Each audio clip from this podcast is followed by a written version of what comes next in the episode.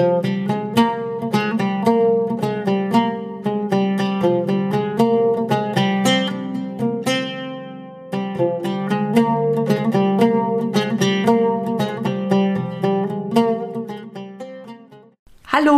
Hallo und herzlich willkommen zu unserem Podcast Weißer Wolf. schön, dass ihr wieder mit dabei seid. Wir freuen uns, dass ihr wieder, äh, dass ihr wieder eingeschaltet habt. Heute haben wir, Wir haben schon so paar Blooper in der Aufnahme jetzt gerade, aber wir- ziehen die jetzt durch. Diese, diese Aufnahme ziehen wir jetzt durch. So. genau. Heute haben wir eine vorproduzierte Folge, weil wir sind im Urlaub. Wünschen euch aber auf jeden Fall eine tolle Zeit, einen tollen Tag, egal wann und wo ihr uns hört.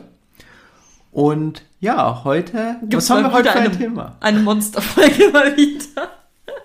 ähm, wir haben jetzt ein paar Monsterfolgen, aber auch, weil das einfach Themenwünsche waren. Es kommen natürlich auch noch andere Sachen. Keine Angst. Heute ist das Thema der Folge der Werwolf. Ein weiteres großes ja, Mysterium der Menschheit. nee, aber tatsächlich einfach ein sehr spannendes Monsterwesen. Und wir haben gesagt, wir schauen uns das jetzt einfach an. Genau. Gibt ja auch einiges. Also es gibt ja genug Mythologie dahinter und in Witcher taucht er ja auch auf. Ja, sonst würden wir nicht drüber reden. Das ist richtig, aber in der Netflix-Serie ist noch kein Werwolf vorgekommen. Oder liege ich jetzt komplett falsch? Jetzt überlege ich gerade. Nein. Nein. Ich glaube, du liegst richtig. Aber in Witcher 3 bin ich schon auf einen Werwolf gestoßen. Und äh, deswegen, da hatte ich, muss ich schon mal vorweg sagen, bisschen Angst. ich habe so ganz im Dunkeln gespielt, habe nicht den Trank eingeworfen und nichts gesehen. Und dann musste Felix das übernehmen, weil ich dann ehrlich gesagt das nicht hingekriegt habe. Aber dazu später mehr. Jetzt vielleicht erstmal zur Mythologie. Felix, was ist denn überhaupt ein Werwolf?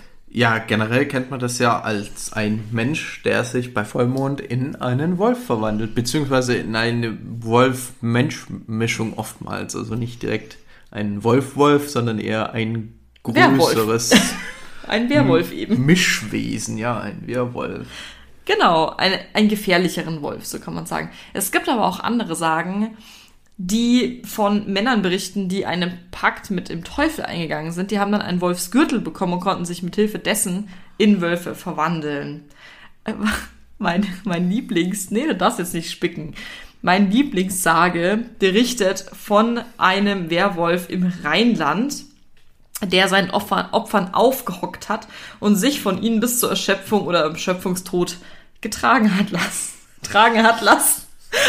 Da, dafür, dass der Werwolf immer überall das blutrünstige Monster ist, finde ich unsere deutsche Sage mit der Wolf hockt halt auf dir, bis du dann stirbst, irgendwie harmlos relativ. Aber irgendwie finde ich eine lustige Variante tatsächlich. Ähm, es gibt sehr, sehr, sehr viele Märchen, Sagen und Rätsel umwobene Geschichten um den Werwolf. Ich gehe natürlich jetzt nicht auf jede ein, weil wir da nicht die Zeit für haben. Aber ich kann sagen, so was das älteste schriftliche Zeugnis ist. Und dann schauen wir uns noch ein, ja, sagen wir mal, ein, Rätsel aus Frankreich an. Das älteste schriftliche Zeugnis ist das Gilgamesch-Epos. Da hat die Göttin Istar einen Schäfer in einen Wolf verwandelt. Das war quasi so der Anfang von der ganzen Werwolf-Mythologie. Die wird übrigens, so Werwolf hat ja auch, beziehungsweise diese Verwandlung hat ja auch einen bestimmten Namen, beziehungsweise diese Krankheit, das ist die Lykanthropie. Das ist dann eben, ja, sag ich mal, es wird in vielen Geschichten dann halt auch als Krankheit gesehen, genau mit diesem Fachnamen. Es gibt aber auch was in der griechischen Literatur und den Metamorphosen des Ovid, die du bestimmt auch noch von Latein kennst. da hat sich der griechische König Lykaon, der wurde von Zeus in einen Wolf verwandelt, hat, ähm, ja, wie sage ich das jetzt nicht? Der hat eben diese Lykanthropie als Rache bekommen von Zeus. Weißt du noch, was da passiert ist? Nee, weiß ich nicht mehr. Das weißt du bestimmt. Du hast nicht bestimmt mit mir doch die griechischen Hörbücher hast du auch angehört. Der hat doch den Göttern Menschenfleisch vorgesetzt. Na, je- Und wurde dann Zeus, ja. als Rache quasi verwandelt von Zeus in einen Wolf. Doch schauen wir uns jetzt mal die Bestie von Chivodor an. Und ich hoffe, ich habe es richtig ausgesprochen. Die Phonetik ist ein bisschen anders als die, die, die man schreibt. Das ist unfassbar. Ich habe erst, ähm, ich habe mir es ganz lang anhören müssen dafür, dass ich dann hoffe, oder dass, dafür, dass ich jetzt hoffe, dass es einigermaßen richtig ist. Das ist eine Bestie in Frankreich, im Süden von Frankreich, die zwischen 1764 und 1767 mehr als 100 Menschen getötet hat. Übrigens, der Kinofilm Pack der Wölfe dreht sich auch um das. Ich habe ihn nicht gesehen, aber vielleicht kann man ihn ja mal anschauen. Das ist eigentlich, hast du schon mal überhaupt von der Bestie gehört? Ich habe davon noch gar nichts gehört. Ich überlege gerade, weil wir haben uns irgendwas angeschaut, da kam die Bestie vor, aber ich weiß es jetzt gerade nicht mehr. Ich, das Ja, muss ja. so. ich weiß es war, wirklich irgendein, nicht. es war irgendein Werwolf-Film. Und man muss dazu sagen, das Rätsel um diese Bestie wurde nie gelöst. Es ist wie so ein True Crime Fall, der einfach nie gelöst wurde. Man weiß nicht, ob es ein Serienmörder war, der vielleicht zusammen auch mit einem Raubtier auf Jagd ging, denn die Opfer haben einerseits Bisswunden aufgewiesen, aber ihnen wurden auch die Kehlen durchgeschnitten. Also halt eine Sache, die ein Mensch eigentlich nicht machen kann, dann aber vielleicht auch wieder eine Sache, die halt ein Tier einfach nicht machen kann, weil es ja nicht mit dem Messer rumläuft. Bei den Bauern haben sich dann eben die Gerüchte ja, vervielständigt, dass es ein Werwolf ist, also eine Mischung aus Mensch und Wolf. Und es gab auch nur ganz wenige, die einem Angriff überlebt haben und eigentlich auch nicht genau sagen konnten, wer oder was diese Bestie ist. Nach drei Jahren wurde das Morden der Bestie dann äh, zum Stillstand gebracht und sag ich mal so, die, die Wissenschaftler denken, es kann eine Mischung aus Wolf und Dogge gewesen sein, vielleicht tatsächlich auch mit einem Serienmörder, der halt mit, mit dem Tier unterwegs war. Ist ja eigentlich auch relativ logisch, weil dann kann man es halt auf das Tier schieben, finde ich. Also ist eigentlich ganz krass. Und eben diese Mischung aus äh, Wolf und Dogge würde auch die Kraft und die Aggressivität des Tiers erklären. Ich finde es auf jeden Fall sehr, sehr spannend, vor allem weil es eben nicht aufgeklärt wurde. Ich glaube aus der Misch, aus, ähm, Entschuldigung, ich glaube daran, dass es ein Mensch mit einem Tier war. Das ist die wahrscheinlichste Erklärung. Ja, schon. Ja. Aber da wir jetzt gerade dazu gekommen sind, wenn es nur ein Mensch war, was hätte denn den Mensch dazu bringen können, dass er das überhaupt machen kann? Ja. Das ist jetzt Felix. Felix an der Reihe. Es gibt, es gibt so ein paar, äh, oder es gibt eigentlich zwei Erklärungsversuche, wo man sagt, okay, das könnte dem zugrunde liegen oder das könnten Krankheiten in dem Fall sein, die mit ja, dem Werwolf-Mythos in Verbindung stehen. Und das eine und naheliegendste ist die Tollwut. Also äh, Tollwut kennt man bei uns auch. Also es gibt immer mal wieder so Warnhinweise für wild, äh, gefährdete Bereiche. Und es ist auf jeden Fall eine Viruserkrankung, die auch äh, lebensgefährlich ist. Und in der Regel wird das durch den Biss von einem erkrankten Tier übertragen. Äh, Im Werwolf-Mythos wird ja die Werwolf-Krankheit in der Regel auch durch einen Biss übertragen.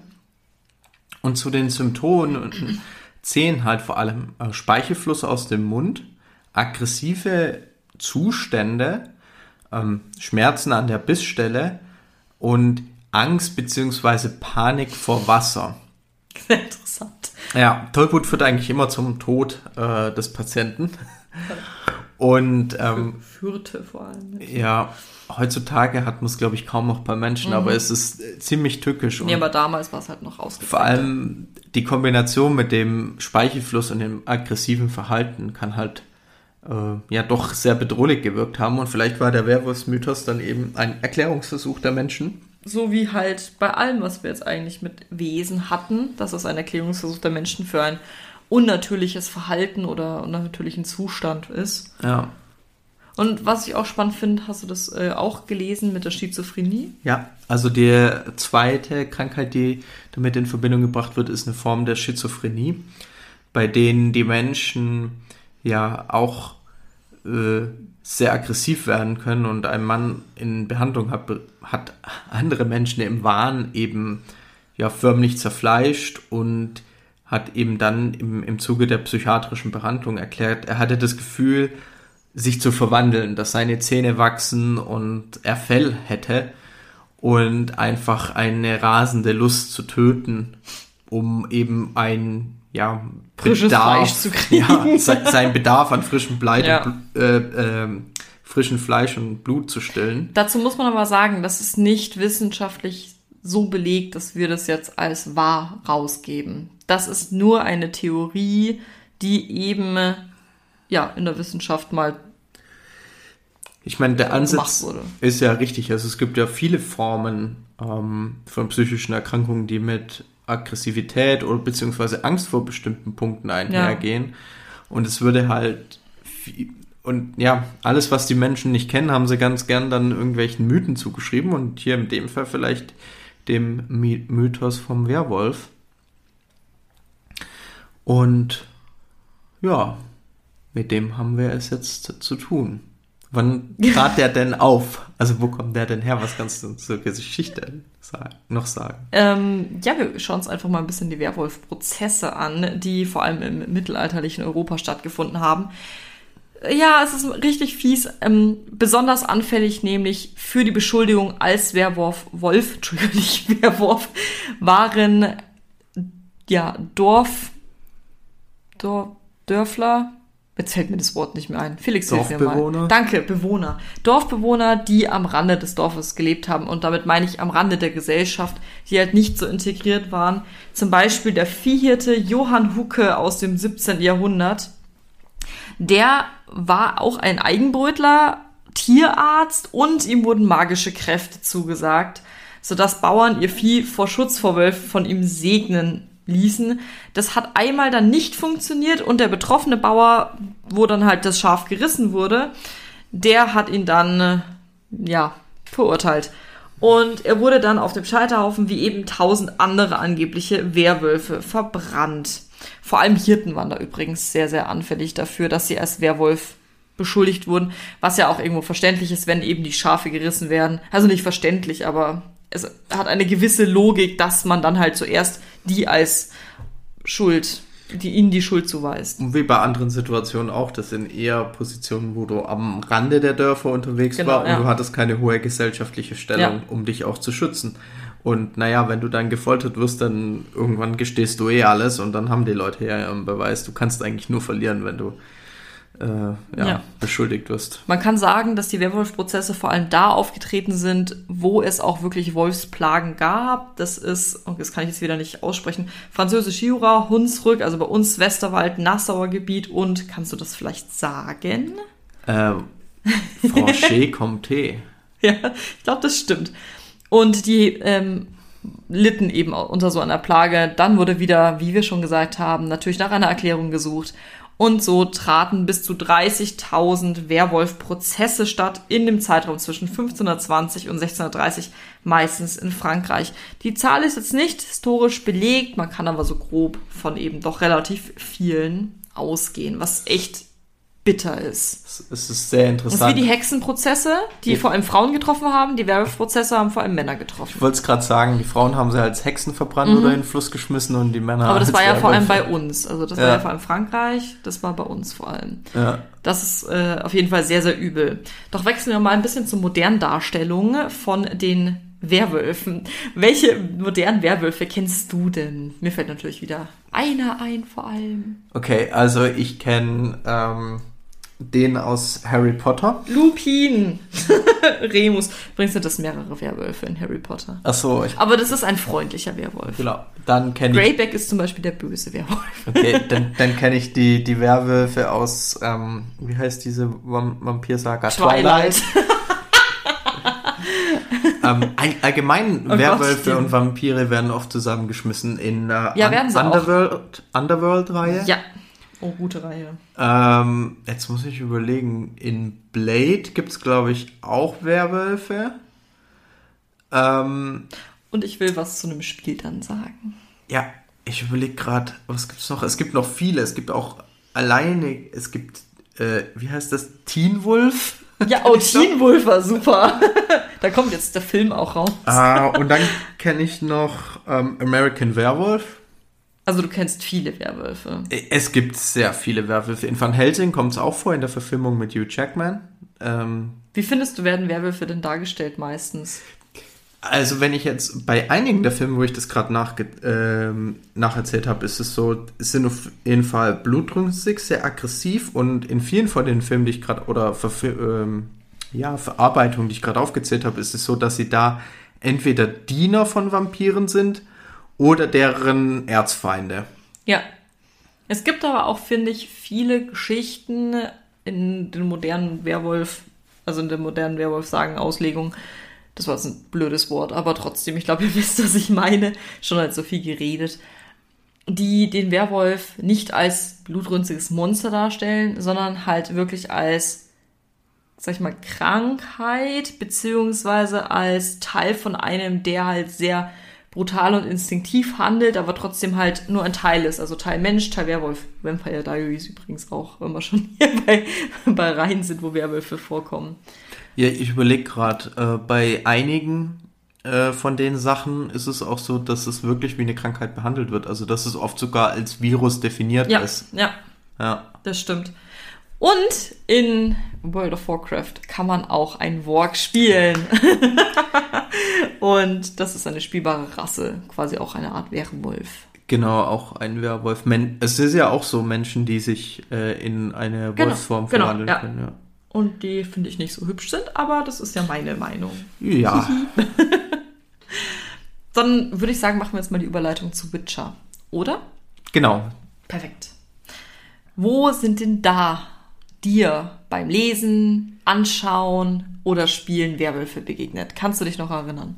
Ähm, jetzt muss ich mich aufpassen. Ich, ähm, Äh, warte, dann fange ich mal mit einem Zitat an, während du überlegst. Und zwar von Elsa Wilge, einer Schützin in Witcher 3. Wölfe sind nicht so bösartig, wie man sagt. Werwölfe hingegen sind noch viel bösartiger.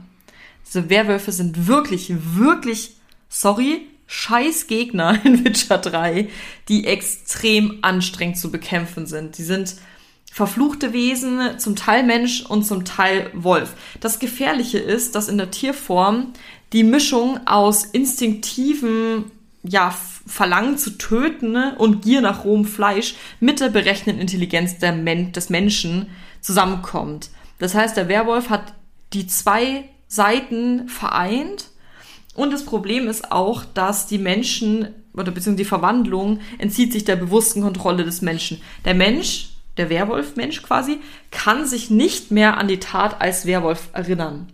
Und das finde ich richtig, richtig, richtig bitter. Und es ist ja auch eine Verfluchung. Also das, da- die werden ja quasi auch verflucht. Und auf einen Werwolf sind wir relativ oder stoßen wir relativ früh im Spiel. Der lebt auch im Wald. Es ist auch ein Jäger. Und das ist eine sehr, sehr, sehr tragische Geschichte rund um den Jäger, um die Geliebten von ihm oder Geliebte von ihm. Aber man kann auch noch so ein paar Sachen zu den Werwölfen in Witcher 3 sagen. Magst du das vielleicht übernehmen, dass ich nicht die ganze Zeit nur rede? Also, ähm, vielleicht generell im, im Spiel selbst sind eben, wie du gesagt hast, die Werwölfe zähe Gegner, weil die sich regenerieren können. Ja, aber richtig fies gen- regenerieren. Genau. Also wirklich. Das heißt, der, der Kniff dabei ist, also wer jetzt gameplaymäßig einen Kniff sucht, ist die kurzzeitig mit einer äh, Bombe mit Silberbestandteil ähm, an der Regeneration zu hindern und Ja. sie dann in diesem Zeitfenster ja, Teufelsbewussten, oder? Genau. Ja. Ich glaube auch und sie in diesem Zeitfenster dann eben schnell umzuhauen. ja, wirklich schnell. Also Ja. geht's wirklich um Schnelligkeit bei denen. Und ich erinnere mich an zwei Quests äh, mit einem Werwolf im Mittelpunkt, die Ja? man machen kann. Das eine ist der angesprochene Quest von dir mit dem Jäger.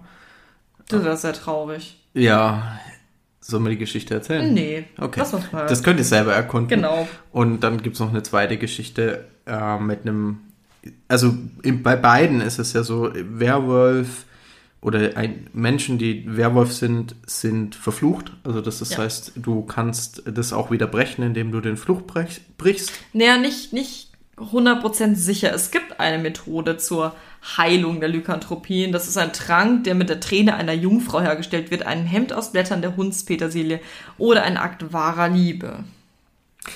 Das Ja. sind theoretische Möglichkeiten zum Brechen dieser Verfluchung. Ja, es ist, so? es ist nicht so leicht, ja. Ich überlege gerade, wie es bei dem bei dem einen Werwolf war es nämlich so, da war der Fluch nämlich ein bisschen anders, dass du selbst wenn du den getötet hast, ist er nämlich immer wieder gekommen. Ach, der. Ja, Ja. okay, jetzt kann ich mich wieder erinnern. Und- Den habe ich schon verdrängt, der hat mich genervt. Genau, bei dem, ja, das kann ich, ja- kann ich ja schnell sagen, bei dem war der Trick, dass er sein eigenes Fleisch fressen musste. Ja, Ja. Das ist sehr bitter. Musste man eben füttern, genau. Ja, es ist echt bitter. Ja, aber noch so ein paar Fakten zu den Werwölfen. Werwölfe sind nachtaktiv, vor allem bei Vollmond.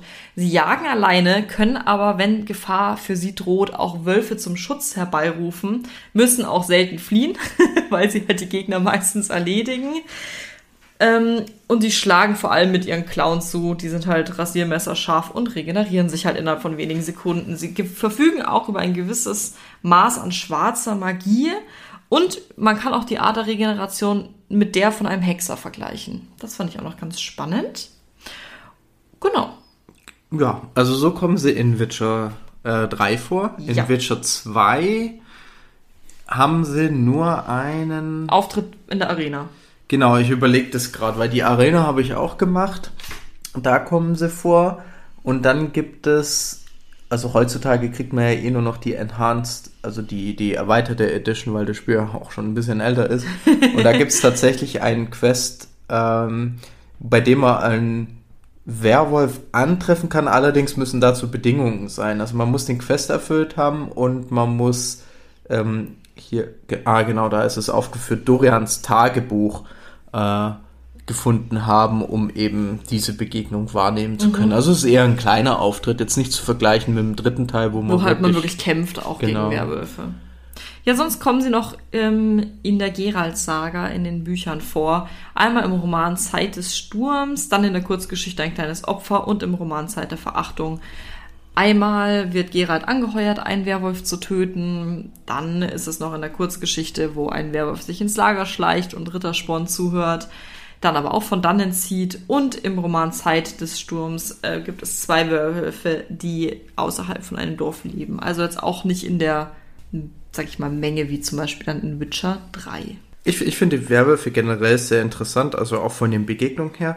Ähm, ich finde die in Witcher 3 tatsächlich geben einem den coolsten Einblick, weil du da halt wirklich auch mit den Werwölfen interagierst. Und die Hintergrundgeschichte auch ein bisschen Genau. erfährst. Nicht nur wie in Büchern. Und ich finde beide vergleichsweise tragisch, muss ich sagen. Also ich finde, man kann schon Mitgefühl haben in beiden Voll, Situationen. definitiv. Also es ist ja eine Verfluchung.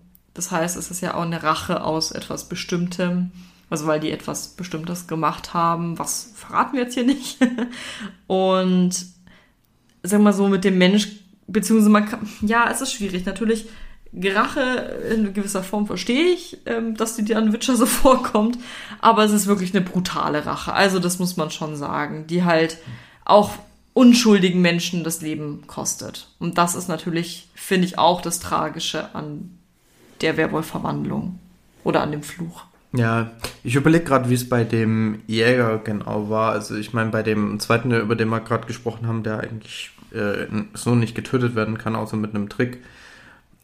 Ähm, da ist es, ich meine, der kann einem schon leid tun, aber ich glaube, da ist es einfacher, sozusagen beenden. Bei dem Jäger bin ich mir jetzt gerade nicht mehr ganz sicher, wie es mit der Entscheidungsfindung ist.